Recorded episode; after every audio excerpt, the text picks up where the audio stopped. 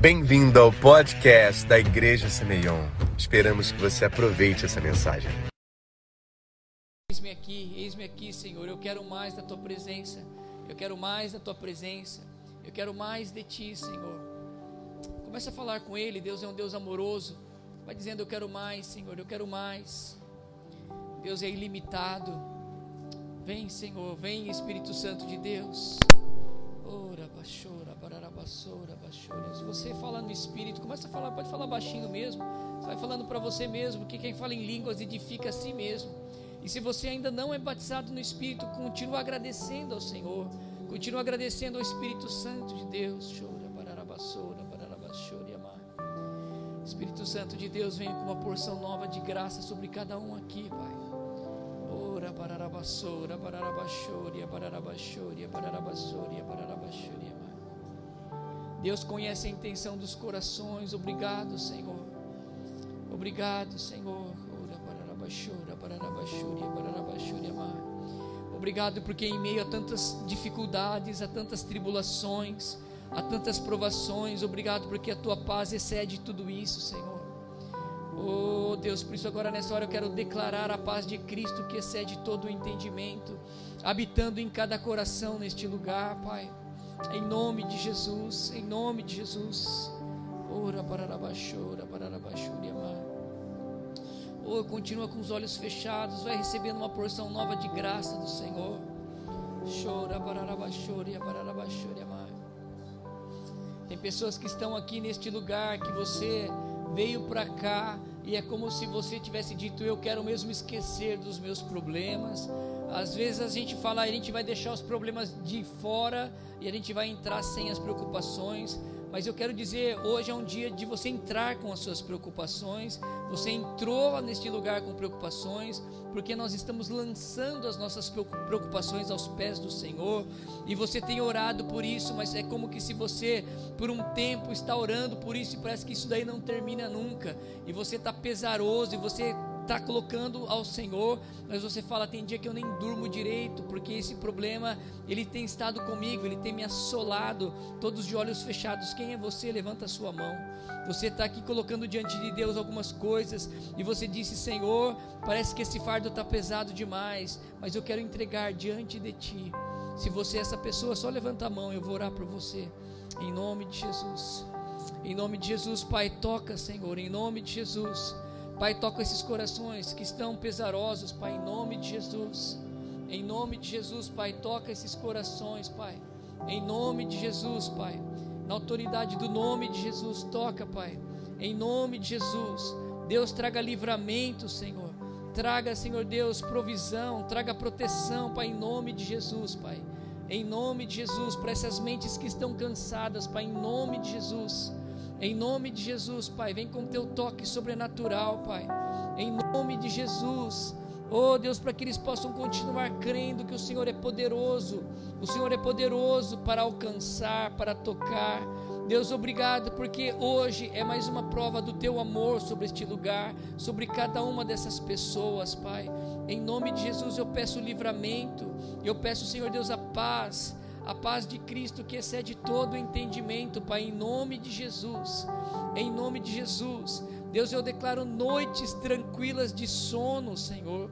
Eu declaro, Senhor Deus, que mesmo dormindo, eles vão ter encontros sobrenaturais com a tua presença.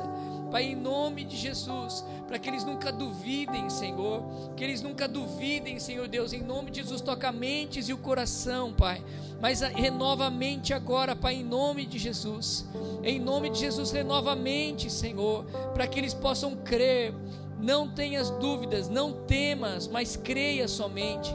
Não tenhas dúvidas, mas creia somente, porque o Senhor é o provedor, o Senhor é o Deus que sustenta, o Senhor é um Deus que cura o passado, mas Ele é um Deus que dirige-nos no futuro. Deus, muito obrigado. Deus, eu peço mesmo que o Senhor esteja trazendo oportunidades para essas pessoas. Deus amado, abre portas onde não há portas, Pai. Deus, obrigado porque o Senhor é o Deus do impossível. Por isso agora envia teu Espírito Santo à frente para assinar documentos que precisam ser assinados. Deus amado, que haja justiça do Senhor, não seja justiça do homem, mas seja justiça do Senhor. Tem gente aqui que está precisando de uma causa de justiça. Quem é você? Deus, uma causa na justiça sendo liberada, Pai. Em nome de Jesus, causa na justiça. Deus amado, nós somos limitados, mas o Senhor é um Deus ilimitado.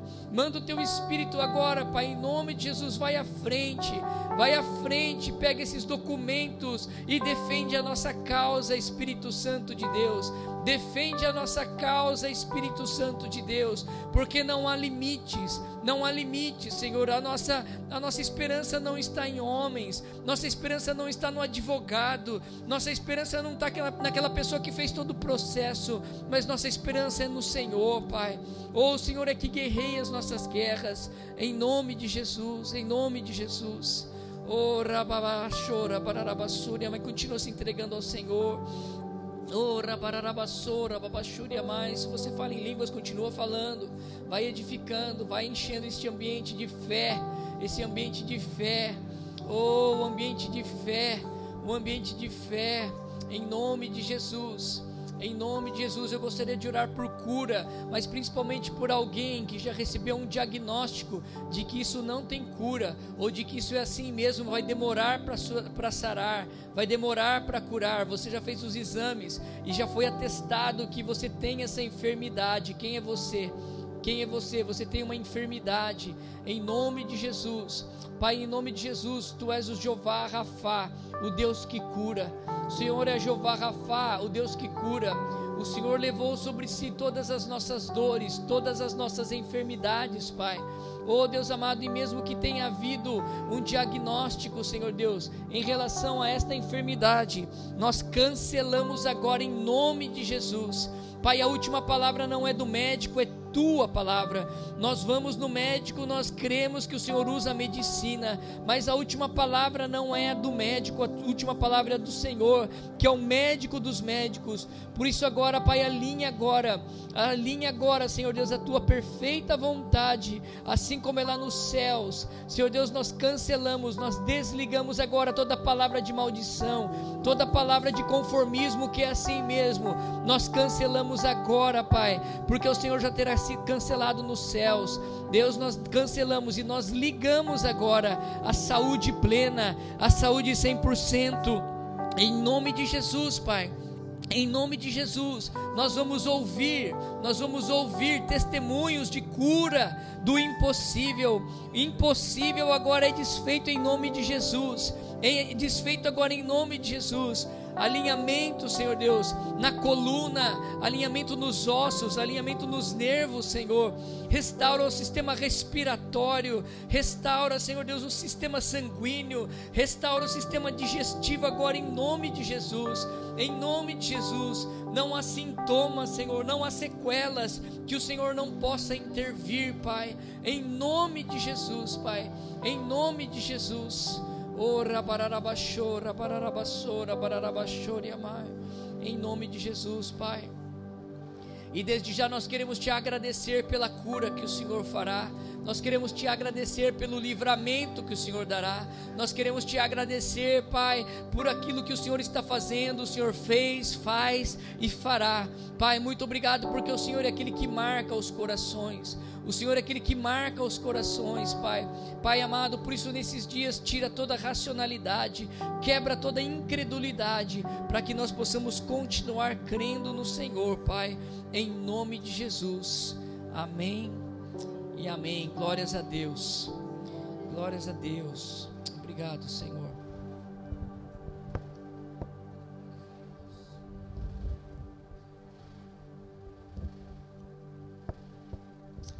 Glórias a Deus. Quantos estão felizes por aquilo que Deus está fazendo? É. Isso é uma continuação. O plano de Deus é uma linha, é uma continuidade. Desde o dia que você nasceu até o dia que você morrer, o plano de Deus é uma continuidade, é uma linha. Então, o que eu quero incentivar vocês, eu não sei de onde vocês vieram, eu não sei onde vocês nasceram, Mas eu sei que no final dessa linha precisa ter muita fé, precisa ter muita perseverança. Porque Deus falou assim: no mundo nós vamos passar por aflições. Então eu não estou rogando praga. eu não estou rogando praga, eu só estou sendo biblicamente embasado. Porque é tão impressionante que a gente pensa que Deus vai tirar todos os nossos problemas, né? Quem já pensou que Deus vai tirar todos os problemas? Não, ele avisou já, ele, vai, ele falou: no mundo vocês vão passar por aflições. Ele não falou assim, se porventura vocês passarem por aflições. Não, ele não falou isso, se. Ele falou, vocês vão passar. Você fala, pô, mas só me avisaram agora. Não, vocês vão passar, nós vamos passar. Mas ele disse, tem de bom ânimo. Ele falou: Eu já venci o mundo. E o que, que é longanimidade? Longanimidade é um longo ânimo. E o que, que é um longo ânimo? A gente apanha, apanha, apanha, mas está animado. Sofrendo sim, mas a gente continua crendo.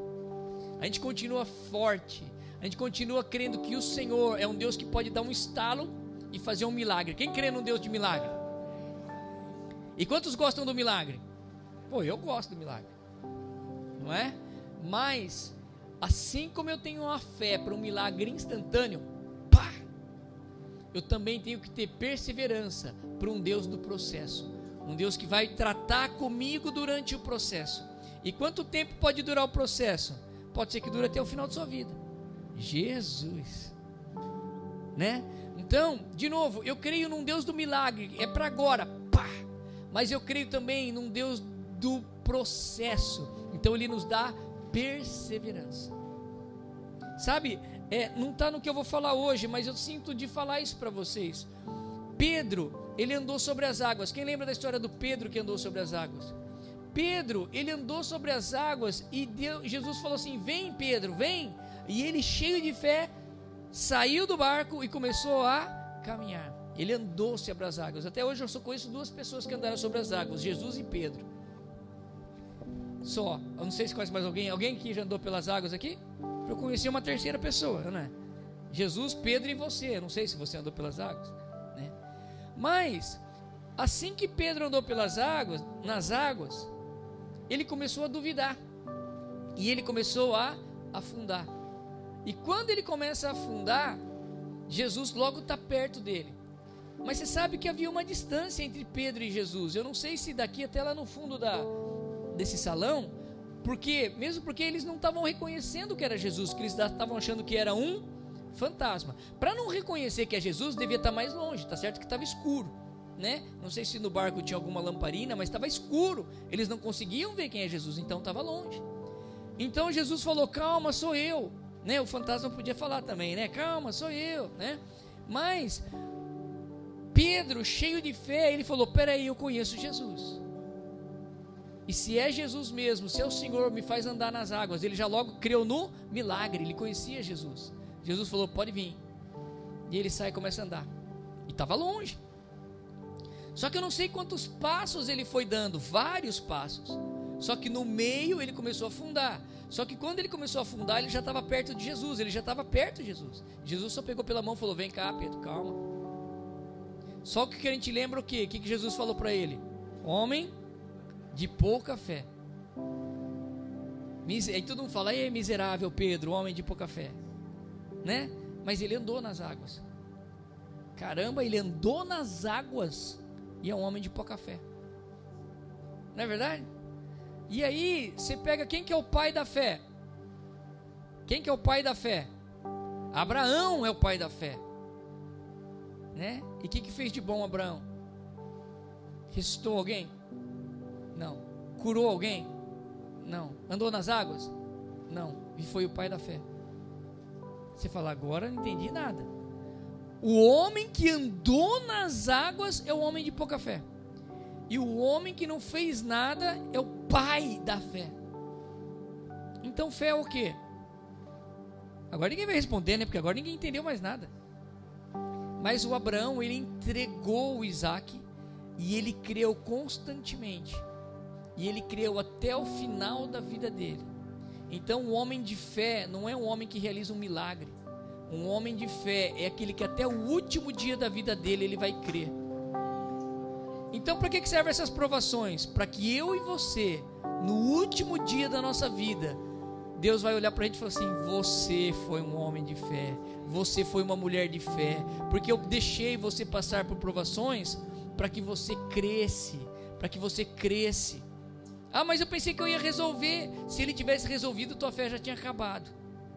E se ele tivesse resolvido, é capaz de a gente nem estar tá aqui hoje, tá fazendo outra coisa que não agradando o coração de Deus. Mas Deus tem nos trazido com laços de amor. Então, aquela, aquela leve e momentânea tribulação que nós passamos hoje, talvez 100 anos de idade, a mim fala, poxa, mas leve e momentânea tribulação, 100 anos de idade, se comparado ao peso da eternidade que nós vamos viver. Então, eu só quero encorajar você, porque eu e você precisamos ser encontrados pessoas de fé que vamos crer até o nosso último dia. E é para isso que nós estamos aqui. E com isso eu fecho o meu grande parênteses, que eu senti de falar isso para você, que não era o que eu vou falar, eu vou falar outra coisa, mas pega para você isso. Se você está passando uma dificuldade, permanece firme. Ele é fiel e justo. Se você está passando uma provação, não é além daquilo que nós podemos suportar. Ele está nos ajudando. Ele está caminhando ao seu lado. Peça ajuda para Ele. E lembre-se: você é uma pessoa que precisa agradar o coração de Deus. E sem fé é impossível agradar a Deus. Se tudo está indo bem, de acordo com aquilo que você está vendo, então não precisa de fé, você já está vendo. Mas fé é a certeza das coisas que não se veem, mas eu estou esperando. Eu estou esperando que isso vai acontecer. Eu estou esperando que isso vai acontecer. Eu estou esperando que isso vai acontecer. E eu vou caminhando, e eu vou caminhando, e eu vou caminhando. Se acontecer, ótimo. Mas se não acontecer, ótimo também, porque eu fui esperando no Senhor, eu fui conhecendo o Senhor, eu fui sendo fortalecido pelo Senhor, e é isso que o Senhor quer, te fortalecer, independente da situação, porque Deus não está aqui para resolver situação, Deus está aqui para nos fortalecer na fé, no amor, nos dons, e é para isso que nós estamos aqui. É para isso que eu e você estamos buscando ao Senhor, porque nós já somos filhos dele.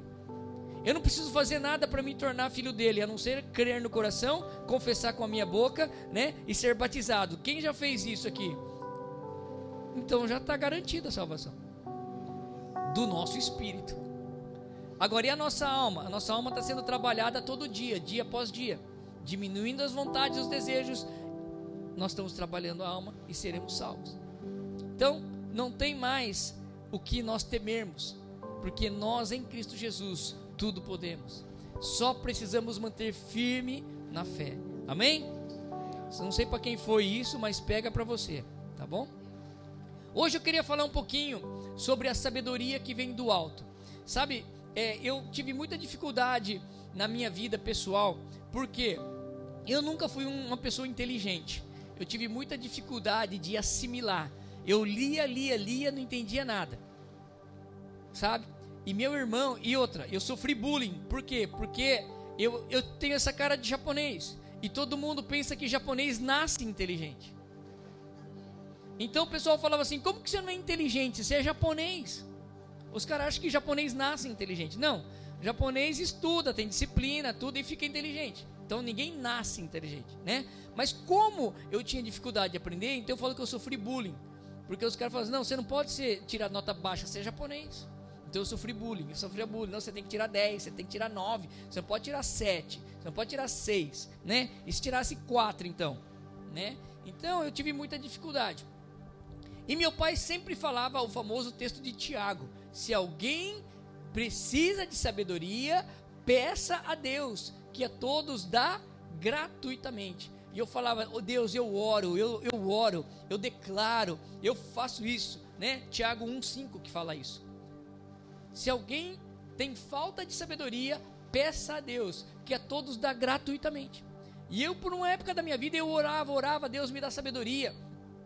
O Senhor é o Deus que dá sabedoria. Está escrito aqui em Tiago 1,5. E eu estou orando, eu estou cheio de fé. Se alguém precisa de sabedoria, peça a Deus, que a todos dá gratuitamente. E eu estudava, estudava, continuava indo mal na prova.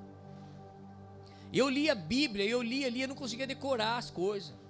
Tem alguém que assim tem dificuldade? Você está lendo a, a Bíblia, você está pensando lá no que você tem que fazer. Tá, sabe? Aí eu falo, meu Deus do céu, meus olhos correram aqui, eu tenho que voltar tudo de novo. Por quê? Porque é distração. Você não tem capacidade de se concentrar naquilo, né? Então, por muito tempo eu pedi, Deus me dá sabedoria, essa sabedoria que vem do alto. E eu acabei aprendendo que tem duas coisas. Uma coisa é a sabedoria que eu tenho que ler nos livros, né? Então hoje até eu estava conversando no carro, a gente estava vindo para cá, eu estava falando, Deus é aquele negócio que Deus é, é, não chama os capacitados, mas como é que é? Não escolhe os capacitados, mas capacita os chamados, uma coisa assim, né? É isso aí. É alguma coisa desse gênero aí que é o provérbio dos preguiçosos, né? Que a gente, a gente, a gente não quer estudar, a gente fala, não, Deus vai capacitar. Porque Deus não escolhe os capacitados. Você leu isso onde? Na minha Bíblia não tem isso aí. Né? Na minha Bíblia fala que quando foi construir o tabernáculo, Deus chamou, ele falou assim: oh, vai lá, Moisés, pega os especialistas em metais, os especialistas em pedra, os especialistas em madeira. E o Espírito de Deus veio sobre essas pessoas capacitadas e eles foram mais ainda habilitados para aquela obra. Então tem uma coisa que eu e você precisamos ir para a escola. Eu e você precisamos pegar naquele YouTube lá e aprender coisa técnica, coisa que vai nos capacitar, além das dancinhas que tem um monte da, né, a galerinha fica naquelas dancinhas de TikTok que ninguém aprende nada, né? E você tem que se capacitar. Você tem que ler a Bíblia. Deus me dá sabedoria, fala comigo, mas você não lê a Bíblia.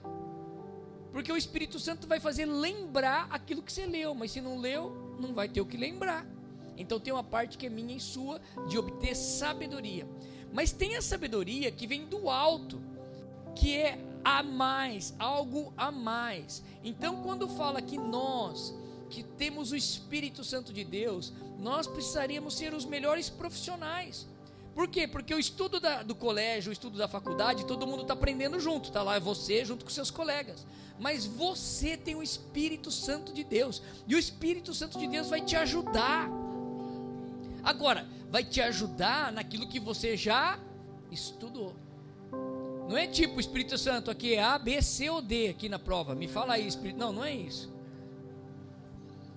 Não é isso. Meu filho, né, ele, ele, ele, ele tá no, no, no ângulo e o ângulo é tudo por é, preparatório para vestibular, então as provas você tem que botar no gabarito, né?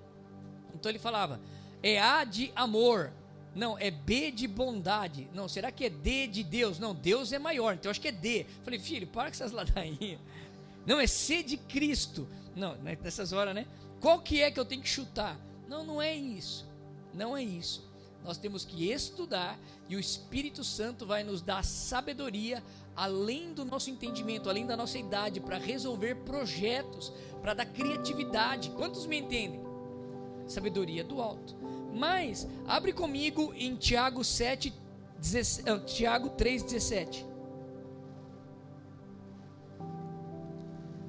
Tiago 3,17. Quem quer sabedoria? E diz amém.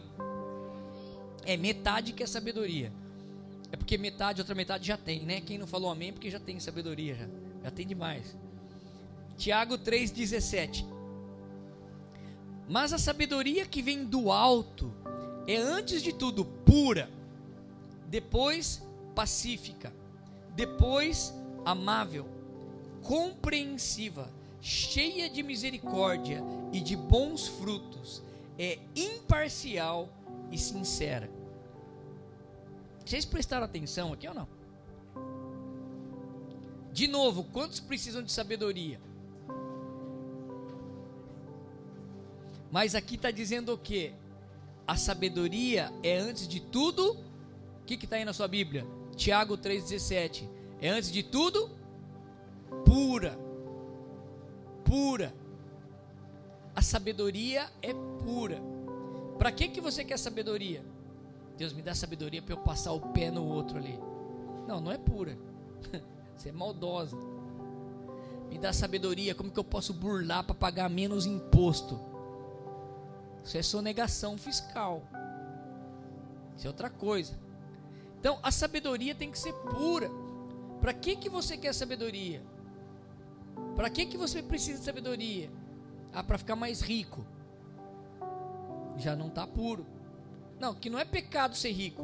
O problema é ter amor ao dinheiro. Se você está querendo dinheiro para investir em algo que vai ter um propósito, então tudo bem. É uma intenção pura. É que muitas vezes a gente não tem sabedoria porque o propósito está errado. A intenção está errada. Então eu quero sabedoria para fazer outra coisa, mas ela é antes de tudo pura. Depois ela é pacífica. Tem gente que quer sabedoria para se vingar. Aquele cara vai se vingar. Deus me dá sabedoria, porque agora, ah, vai ver. Esse cara vai ver. Não é? Quem me viu na prova e não me ajudou. Vira até música. Entende? Então isso não é sabedoria, isso é vingança. Você quase quer fazer uma macumba gospel. Uma feitiçaria gospel você quer fazer. Não adianta. Tem que ser sabedoria para ser pacífico.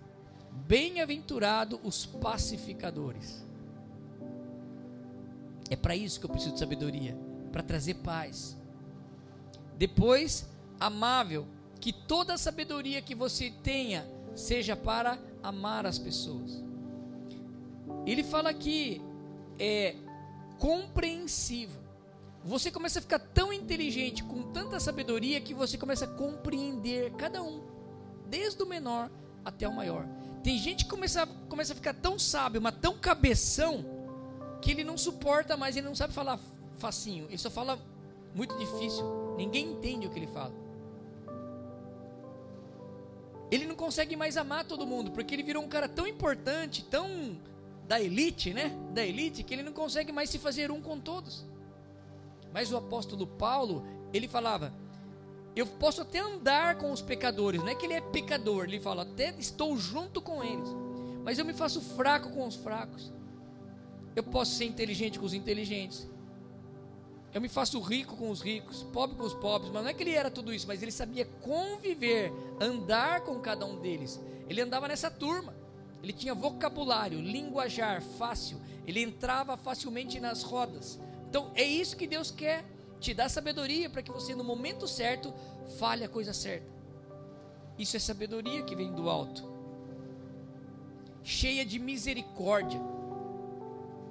O que é misericórdia? É muito mais do que você ter dó. É muito mais do que você ter pena. Você quando tem misericórdia, ela é misturada com compaixão. Já passou na rua, tem muita gente que fica pedindo coisa na rua, né? Muita gente. Mas tem determinadas situações que a pessoa te pede alguma coisa, você sente um negócio aqui dentro e você fala, cara, eu preciso ajudar essa pessoa. Isso é compaixão. Jesus era movido de compaixão. Jesus andava pelas ruas, pelas ruas. Tinha muitas pessoas necessitadas, mas às vezes ele sentia compaixão por uma pessoa, ele falava: Jesus, tomado de íntima compaixão, ele parou. E quando Jesus para, você pode ter certeza, algo bom vai acontecer. Então, o que nós precisamos muitas vezes com a sabedoria dos céus é ter compaixão pelas pessoas, porque quando eu tenho compaixão, eu paro. E eu ajo da maneira certa. Não é ajudar todo mundo de qualquer maneira, não. Mas é a pessoa certa da maneira certa.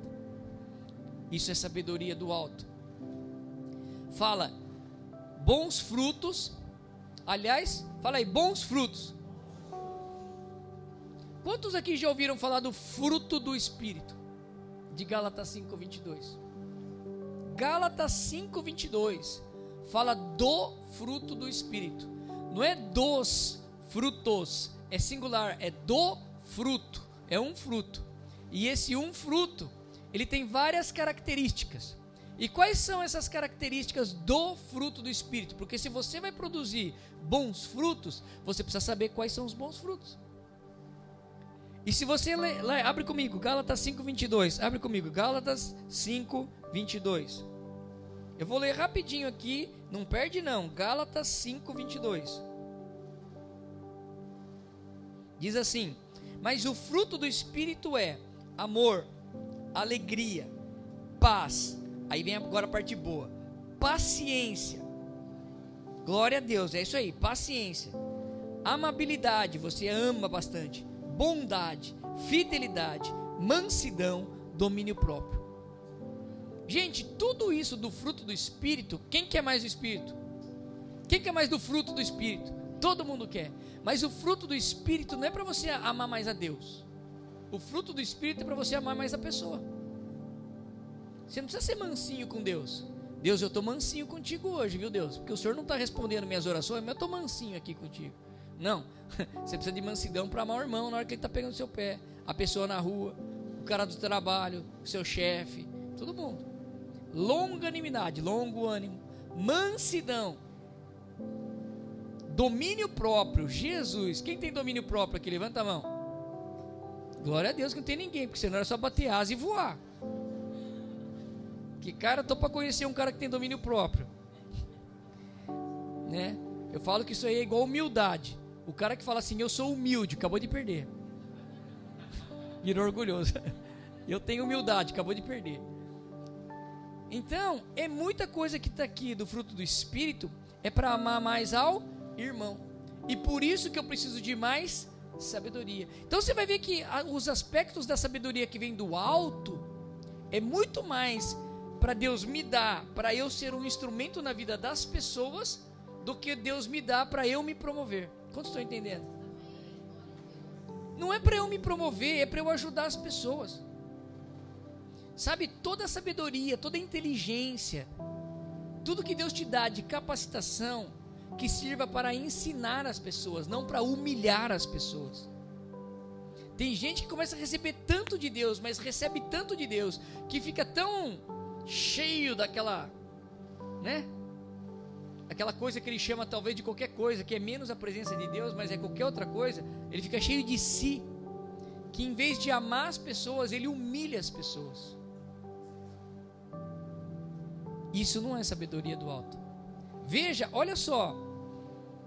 Deus, quando tirou o povo do Egito, naquele dia, ele falou assim: vocês vão sair do Egito e vocês vão pegar do Egito despojos. Eu vou dar os despojos. O que, que era? Ouro. E o povo do Egito estava tão angustiado que os primogênitos tinham acabado de morrer que eles queriam se livrar do povo de Deus. Então o povo lá do Egito falou: Meu, vocês vão embora, os hebreus vão embora, some daqui. Eles falaram: Não, a gente precisa de ouro. Ele falou: Não, não, tá aqui, tá o ouro, tá aqui. Cara, eles começaram a dar um monte de ouro, um monte de despojo para eles ir embora. Quem queria receber um monte de ouro para ir embora? Pô, já tô indo pro meu lugar que Deus quer me mandar, ainda cheio de ouro. Aí, tipo, avivamento, é céu na terra, não é? É a vontade de Deus, mas o ouro ainda. E era literalmente o ouro. Foi bênção ou não foi? Pô, foi bênção dobrada, recalcada, sacudida, que a gente fala, né? Quando você tá com aquele monte de arroz assim que você vai chacoalhando assim para entrar mais, né? Aí você soca, é bem essa bênção aí. Mas o que aconteceu? O ouro da bênção de Deus, o povo não teve sabedoria. O que eles fizeram com o ouro? Fizeram o bezerro de ouro.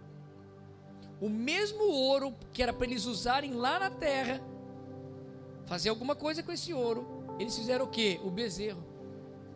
O ouro que era da bênção virou o ouro da maldição. Aí Moisés, irado, eu fico imaginando a ira de Moisés, porque fala que ele pegou o bezerro e triturou, moeu. Eu não sei onde que tinha moedor ali, cara, porque estava no meio do deserto. Mas o bicho devia estar tá tão bravo, mas tão bravo, que ele disse que moeu, jogou na água e fez a turma beber ainda. Imagina, rapaz. Que mansinho que estava esse Moisés, né? Mas era bênção. Mas faltou o que? Sabedoria. Então a sabedoria que vem do alto, né? Jesus tinha muita sabedoria. A gente via diversas vezes que Jesus tinha uma sabedoria que não era só que ele olhava. Chegavam os escribas e fariseus em muitos trechos. Eu vou falar um deles só. É, Vou colocar Mateus 9:2. Se você está anotando, Mateus 9:2. Jesus disse ao paralítico: Tenha bom ânimo, filho, seus pecados estão perdoados. Diante disso, alguns mestres da lei perguntavam: Quem é esse homem? Por quê? Porque ele tinha falado: Perdoados estão seus pecados. E fala assim: Jesus conhecendo os pensamentos. Então Jesus tinha discernimento do alto, sabedoria do alto. Mateus 12, eles levaram um endemoniado, cego e mudo, lá para Jesus.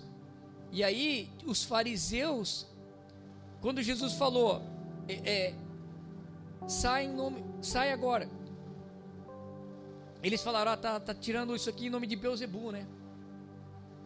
Aí fala Jesus conhecendo os pensamentos. Em muitos trechos fala Jesus conhecendo o pensamento, Jesus conhecendo a intenção do coração. Ou seja, a sabedoria que vem do alto, ele me ajuda a trazer uma sabedoria, um discernimento, que é algo que meu olho não está vendo, mas aqui dentro o Espírito Santo está testificando: tem algo de errado. Quando Deus te dá sabedoria que vem do alto, não é aquilo que o teu olho vê, mas é aquilo que dentro, aqui dentro você fala: meu, o Espírito Santo está testificando alguma coisa. Eu já passei por várias situações que parecia que estava tudo em ordem, tudo em ordem, mil maravilhas, tudo bonitinho, mas aqui dentro não estava testificando. E eu falava assim: meu, meus olhos estão vendo que está tudo em ordem, mas algo aqui está falando que tem alguma coisa errada. E eu orava com a pessoa e eu falava: alguma coisa está errada, alguma coisa está errada. E a gente começava a orar e realmente tinha coisa errada. E já aconteceu ao contrário. A pessoa toda zoada, toda bagunçada. Eu falava, nossa, hoje vai sair aqui um monte de espírito imundo aqui. É só botar a mão que, né, vai começar a manifestar. Mas eu olhava a pessoa, eu falei, eu vou começar a orar. Dentro eu sentia uma paz, mais uma paz, mais uma paz. E eu falava, meu, tá tudo em ordem, hein? Tá tudo em ordem. Você entende? Às vezes a gente é rápido para julgar com aquilo que a gente vê. Mas discernimento é aquilo que aqui dentro o Espírito Santo está testificando. Agora, tem vantagem e desvantagem. Qual é a vantagem? A vantagem é que você vai começar a errar menos, porque você não vai fazer de acordo com o teu sentimento, você não vai fazer de acordo com a tua emoção, você não vai fazer de acordo com aquilo que teu olho está vendo, mas você vai fazer de acordo com aquilo que o Espírito Santo de Deus está colocando dentro de você, discernimento.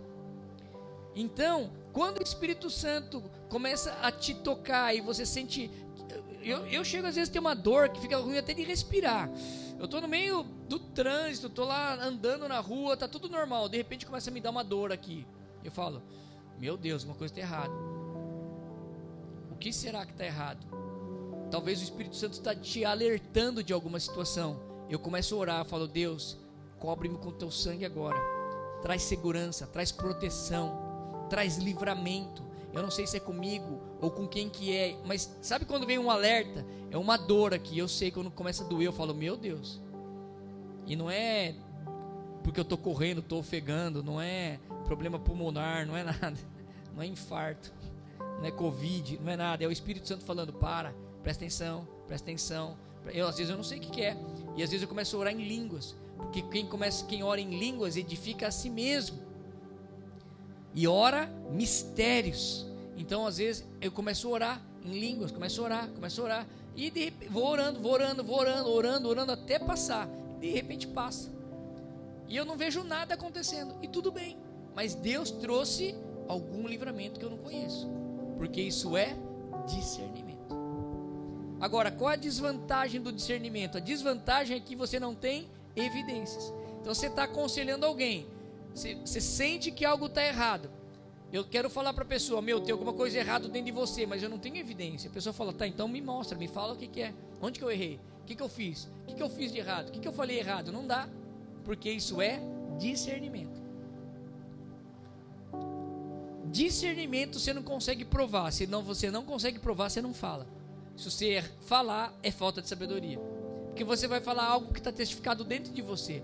Então você vai falar, eu sinto, a pessoa vai falar, você sente, eu não sinto. Ou então você vai falar, eu acho, ela vai falar, você acha, eu acho outra coisa. Então o discernimento, Deus vai dando sabedoria, discernimento, mas tem muita, mas muita coisa que eu não falo. Mas às vezes eu peço uma palavra, Deus me dá uma palavra para ver se eu, se eu tô certo. Eu começo a ler a Bíblia, eu encontro ali no meio do nada, ali, né? Do nada, um trecho que eu falo, nossa, é exatamente isso. Então, beleza, isso testificou que aquilo que está dentro de mim, eu estou certo, mas mesmo assim eu não consigo verbalizar. Por quê? Porque eu não tenho evidência. Mas uma das características quando você tem discernimento é que às vezes a gente começa a misturar sentimentos. Então, o campeão de todos de misturar sentimento com sabedoria é Pedro. Pedro é o campeão dos foras, né?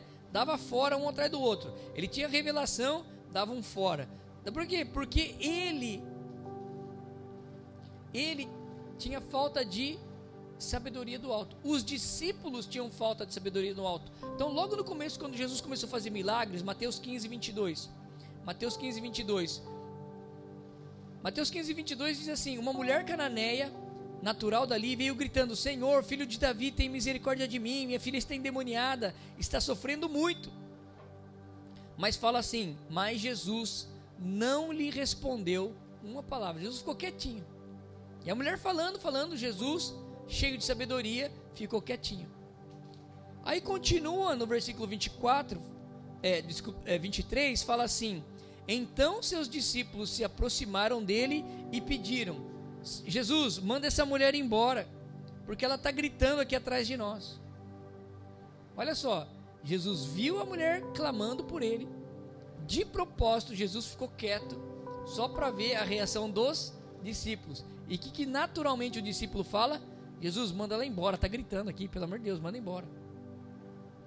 E Jesus fala: Eu fui enviado apenas as ovelhas perdidas.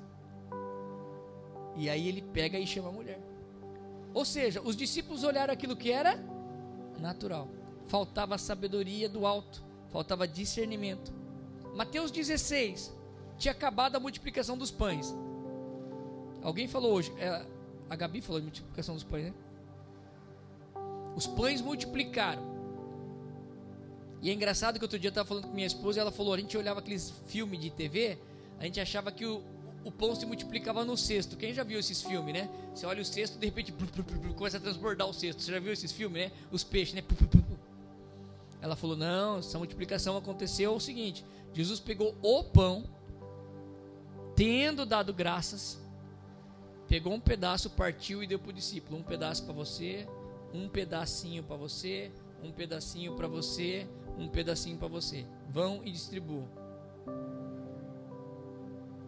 E diz que enquanto eles distribuíam aquele pedacinho que estava na mão, o pedacinho não acabava. E vai, e vai, e vai, e vai, e vai, e vai. O que, que eu quero dizer com isso? Às vezes você só tem um pedacinho de pão na tua mão, mas o milagre vai acontecer na tua mão com aquilo que você já tem na mão. Às vezes você está olhando, Senhor, multiplica esse cesto. E o cesto não multiplica, mas você está com um pão ali. Você fala, Senhor, multiplica o cesto. E Deus vai falar, meu, multiplica o que você já tem na mão. O que eu peço, que Deus pede para você, Ele já te deu. O milagre que Deus quer fazer através de você, Ele já te deu, está na tua mão. É só você começar a repartir o pão, porque Ele já te deu o pão. Fecha o parênteses. Então, os discípulos viveram o milagre do pão. E aí eles entram no barco aqui, Mateus 16, 5. Indo os discípulos para o outro lado do mar, esqueceram de levar o pão. Tinha acabado de multiplicar os pães, sobrou aquele monte de coisa. E aí fala, esqueceram de levar o pão. E Jesus começa a falar para eles sobre estejam atentos e tenham cuidado sobre o fermento dos fariseus. Jesus começa a falar de fermento. E aí os discípulos naturalmente começam a falar o quê? Meu, ele está falando disso porque ele sabe que a gente não trouxe pão. não tinha nada a ver com pão. Era o fermento, a contaminação, a cultura dos fariseus. E aí no versículo 11 de Mateus 16 ele fala: Como é que vocês não entendem que não era de pão que eu estava falando? E hoje, Jesus está falando para nós: Será que vocês não entendem às vezes eu vejo Jesus falando comigo. O Espírito Santo soprando aqui. Tito, será que você não entende o que eu estou falando? Eu falo, misericórdia. Eu achei que o senhor estava falando de pão. Não, não estou falando nada, não tem nada a ver com pão. Entende? Por quê? Porque a gente vê que falta discernimento. Né? E aí, eu quero pular rapidamente agora para dizer que o Espírito Santo, ele que nos ensina todas as coisas. Você que ainda não fala em novas línguas, você vai falar um dia. Mas fica sabendo que antes de você falar em novas línguas, o Espírito, novas línguas, o Espírito Santo já está em você. Se você creu no seu coração que o Senhor Jesus é o Senhor e Salvador, creu. Se você confessou, é orar, oração da salvação. Ser batizado, você já é salvo, o Espírito Santo já está em você. A única questão é que um dia você vai ser cheio, pleno, aí você vai falar. É tipo assim, outro dia alguém falou assim, se eu pegar um, um, um pote de água e molhar você, você, às vezes é água gelada, né? Você vai fazer assim, tá gelado, né? Chuveiro frio, né? Você vai fazer, uh, tá gelado. Então é tipo esses arrepios que você tem. É tipo essas coisas que você sente às vezes aqui no culto. É só um. Mas se eu jogasse você, te empurrasse dentro de uma piscina de água gelada e você não soubesse nadar, você ia fazer como? Já viu um cara que cai na água na piscina e não sabe nadar? O cara sai se debatendo, né? Então, isso é quando você é pleno do Espírito Santo. Mesma coisa. Então, o que você está recebendo aqui é só um, uns potinhos de água gelada só. Você fica um pouco assim, você sente um calafrio, você sente um arrepio, você sente um opa. Mas o dia que o Espírito Santo vem em plenitude, é como se ele te joga dentro de uma piscina. Você não sabe nadar e a água está bem gelada. Aí, meu amigo, é isso aí. Manifestação do Espírito Santo. E tudo bem, o Espírito Santo está perto de você. Aí você é pleno, você é cheio, uma aquela experiência boa do Espírito Santo. Mas abre aí comigo então. É, em João 14, 26. Mas o conselheiro, o Espírito Santo que o Pai enviará, fala enviará no futuro, porque Jesus não tinha ido ainda. Não tinha ido. Agora Jesus já foi, já ressuscitou, já foi para os céus, então o Espírito Santo está aqui. Então ele fala assim: Esse que o Pai enviará em meu nome, e lhes ensinará todas as coisas, e lhes fará lembrar o que eu vos disse. Então o Espírito Santo vai te fazer lembrar. Busca a presença de Deus, leia a Bíblia, vai estudar, o Espírito Santo vai lembrar. Agora, tem que obedecer a Deus sem duvidar. Se Deus te falou algo, faça. Ah, mas eu não senti. Você não tem que sentir nada, você só tem que obedecer. Para de querer sentir. Ah, mas eu preciso de mais uma confirmação. Cara chega, Deus já falou um monte para você. Deus está falando a mesma coisa, vai e faz. Obedece sem duvidar. Por quê? Porque isso é sabedoria dos céus. Às vezes você está querendo uma sabedoria, uma confirmação. O Espírito Santo deve estar tá falando, ô oh, seu surdo. Quase que ele fala, né? Ô tapado, eu já falei umas 10 vezes para você, você que não quer fazer. Não vou revelar mais nada, não, cara. O que você tem que fazer, você já sabe, vai e faz. Porque isso é sabedoria do alto. Eu já te dei o entendimento, eu já te dei a confirmação, vai e faz. Obedeça a Deus sem duvidar. Bom, aqui eu já falei da palavra de Deus, né? Porque Mateus 22, 29, Mateus 22, 29 diz assim: Jesus está falando, vocês estão enganados porque não conhecem as Escrituras, nem o poder de Deus. Então, olha como que ler Bíblia é importante. Gente, ler Bíblia é fundamental. Ler Bíblia é o manual, o nosso manual. Eu sei que brasileiro não tem o costume de ler manual, né? Pega, ganha um celular, já começa a apertar todas as coisas, né? Pega a máquina de lavar nova lá, tudo eletrônico, fica apertando, todos os botões lá. Gente, não adianta, tem que ler o manual. Pega carro, carro novo. Pega esses carros aí que você não sabe nem onde liga, mas não tem chave né? Você não sabe nem que bota o banco para frente. Uma vez foi a primeira vez que eu fui para os Estados Unidos. Eu sou pequeno, eu queria botar o banco para frente, mas quem pensa onde que eu arrumava aquelas alavancas igual os nossos carros aqui que bota banco para frente? Era tudo no botão, no painel, para o banco ir para frente, mas não sabia nada. Tem que ler o manual. Mas a gente não quer ler o manual, a gente quer pegar o carro e ó, quer ir embora, quer pegar o celular e sair. Mas a Bíblia é o nosso manual. Tem que ler. É o manual, né? E aí, quando a gente estava falando de sabedoria, a gente falou que a sabedoria, a primeira característica, vamos ver que vocês lembram, é pureza. Pura. A sabedoria é pura. E eu quero que vocês lembrem de Isaías 6. Isaías 6, de 1 a 7. Estava falando assim que no ano que o rei Uzias morreu, Isaías está falando: Eu vi o Senhor assentado num trono alto, exaltado e eu gritei: Ai de mim, estou perdido, pois eu sou um homem de lábios impuros e vivo no meio de um povo de lábios impuros. Então, no versículo 6: Veio o serafins, tocou com brasa viva do altar, tocou nos meus lábios, tocou na minha boca. Gente, a mesma boca que canta louvores aqui não pode ser a mesma boca que fala palavrão lá fora. A mesma boca que você está ministrando para trazer a palavra profética do Senhor aqui, não pode ser a mesma boca que mente lá fora. Pureza nos lábios. Cuidado, a pureza, não só nos lábios, o olhar, olhar malicioso, o olhar malicioso, impuro. é a mesma coisa, porque a sabedoria que vem de alto, do alto, ela passa por nós. Para eu verbalizar algo, para eu lançar um abraço, para eu lançar um olhar, para eu lançar algo que vai sair de mim para a pessoa, tem que ser puro. Porque na hora que a gente precisa da sabedoria pura, se a fonte está impura, você tem que se purificar, pedir que uma brasa viva do altar venha e toca o lábio. Sabe? A gente tem que honrar a Deus, é princípio.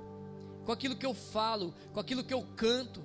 Por isso que eu falo, é, tem gente que pergunta, ah, posso cantar música secular? Eu não estou aqui para dar lição de moral em vocês. Pede sabedoria para Deus. Mas Salmo 1 é o primeiro salmo. Salmo 1. Bem-aventurado é o homem que não se assenta na roda dos escarnecedores, nem se assemelha à conduta dos pecadores. E qual é a conduta dos pecadores? Não precisa nem me falar, você já, sabe que tem um monte de pecador lá fora, né? Que não, graças a Deus. Graças a Deus que nós vamos tudo bater asa já, né?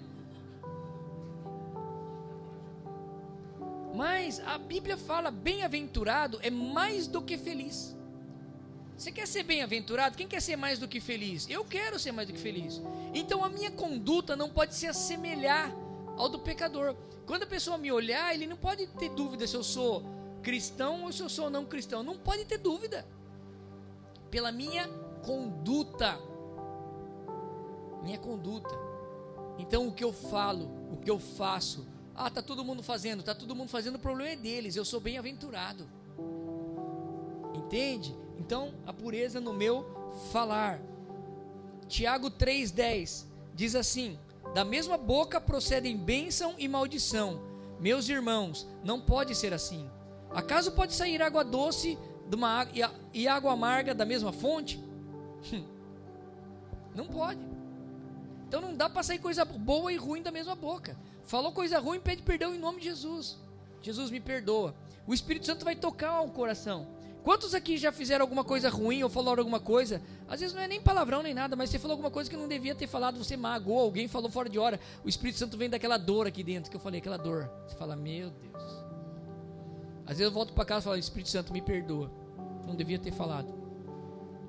E não era palavrão, não era besteira, não era fofoca, mas falei alguma coisa fora da hora. Senhor, me perdoa, porque algo está doendo aqui dentro. E o que, que é isso? É o Espírito Santo. A sabedoria que vai do alto toca aqui, ó, vem do alto, toca aqui. E quanto mais eu obedeço essa voz, mais ela vai falar comigo. E eu vou ter mais sabedoria do alto. E quanto mais eu ignorar essa voz que está aqui dentro falando para, para, para, e continuar fazendo, essa voz vai ficando quieta, vai ficando quieta, vai ficando quieta até que ela some. Que, que é aí? Você está amortizado, cauterizado, você nem está mais ligando para aquilo que o Espírito Santo está falando. Entende? Então eu tenho que estar tá sensível à voz de Deus. E para concluir,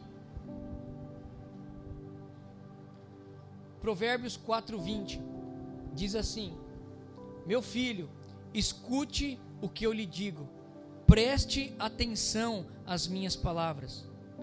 Nunca as perca de vista.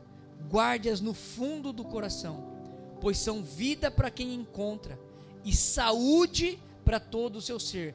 Faz um parênteses aqui: tem gente que está doente, que está doente no físico, porque não está guardando a palavra de Deus no seu coração. Olha só, hein? Porque você não guarda a palavra de Deus no seu coração, você começa a ter doenças na alma. E essas doenças da alma a, a, tocam diretamente o teu corpo. Quantas vezes eu vi gente que ficou com gastrite, úlcera e até câncer por falta de perdão, ficou remoendo, remoendo, amargurado, amargurado, amargurado, que começou a dar gastrite, da úlcera. É o que fala aqui. Pois são vida para quem as encontra e saúde para todo o seu ser. Versículo 23, Provérbios 4, 23. Acima de tudo, guarde o seu coração, pois dele depende toda a sua vida. Toda a sua vida. Versículo 24: Afaste da sua boca as palavras perversas, fique longe dos seus lábios a maldade. Versículo 25: olhe sempre para frente, mantenha o olhar fixo no que está adiante de você, na frente de você. Para de olhar para trás, para de olhar para os lados. Firma em Deus. Deus está querendo te colocar lá na frente. É lá que você tem que caminhar. Versículo 26: Veja bem por onde anda, os seus passos serão seguros. Os seus passos serão seguros. É isso que Deus tem para nós. Firme-se na palavra de Deus. Quer sabedoria do alto? Leia a Bíblia. Ah, mas a Bíblia não fala. Fala. Fala situações que você vai viver hoje à noite, amanhã de manhã. Eu estou vivendo muitas coisas esses dias. Eu leio a Bíblia de manhã, já surge uma situação, eu lembro do versículo, eu falo, peraí, tem um versículo aqui, tuf. Imediatamente, imediatamente. Eu estava outro dia comentando com algumas pessoas, que eu falei, olha, a gente precisa começar a estar tá perto das pessoas, a gente está muito longe do, do povo, a gente precisa estar tá andando mais perto do povo. E eu falei, Deus, eu queria reunir as pessoas e falar o quão perto eu precisaria estar. Tá. Eu preciso de uma palavra tua. Onde que está e eu estava lendo Saul, Saul não, Samuel. É, diz assim que Samuel ele andava constantemente, ele era responsável por três cidades. Estou tentando achar aqui porque eu perdi aqui. Eu tinha anotado isso. Porque na hora que eu falei, falei, meu, eu preciso trazer isso. E eu falei lá para o pessoal, para os líderes, falei, a gente precisa estar tá mais perto. E aí ele falou assim, é, ah, mas eu vou estar tá perto como? Vou abrir aqui, deixa eu pegar nas minhas notas aqui. Por isso que eu falo que é bom anotar no, no celular, porque na hora que precisar, é só dar uma busca. Aqui, ó, eu peguei a palavra alambrado. Por quê? Porque a gente estava falando, o pastor Teófilo gosta de futebol, né? Ele falou assim: isso é igual o olheiro, que aqueles caras ficam procurando jogador novinho, né? O cara que está ganhando dinheiro é o cara que descobriu talentos. É um menininho de 7, 8 anos que está jogando bem. Mas onde ele descobriu esse cara?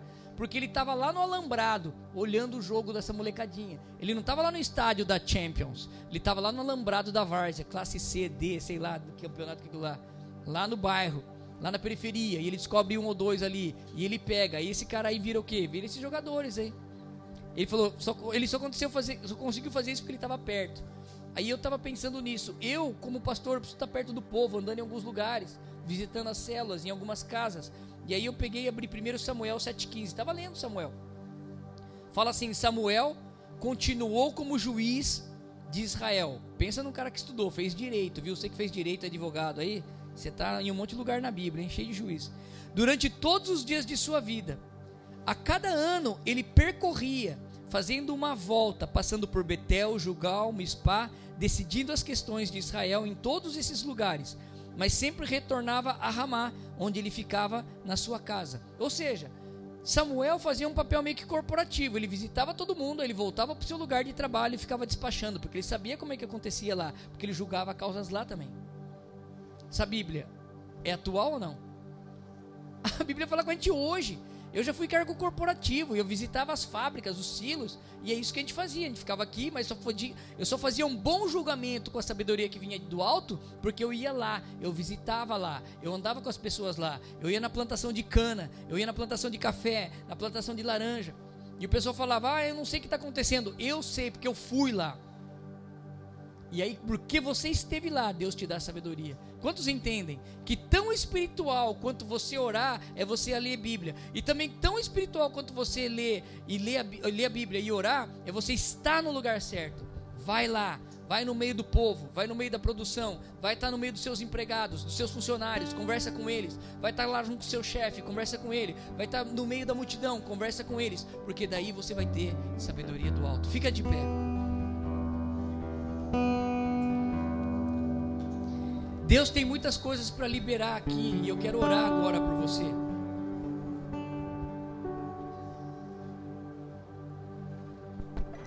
Fica de pé, abra suas mãos.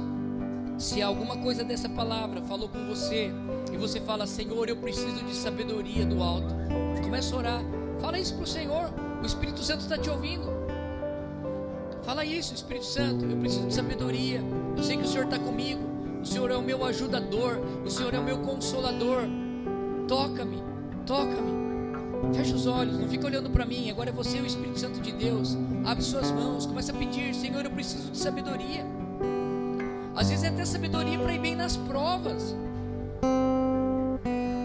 Espírito Santo de Deus, toca cada vida aqui agora. Traga sabedoria do alto. Sabedoria do alto. Deus traga mais entendimento intelectual, curiosidade intelectual. Se você é uma pessoa que tem tido dificuldade nos seus estudos, se você é uma pessoa que tem dificuldade para armazenar informações, coloca a mão na tua cabeça. Deus amado, aumenta a capacidade dessas memórias agora. aumenta a capacidade de raciocínio lógico. Senhor Deus, aumenta a capacidade de reter informações. Aumenta a capacidade agora, Pai, em nome de Jesus. Pai amado, toca agora na mente. Eu declaro mente renovada, uma mente nova, uma mente que aprende. Deus, que ao ler as pessoas possam estar guardando a informação. Deus aumenta a criatividade. Em nome de Jesus. Em nome de Jesus.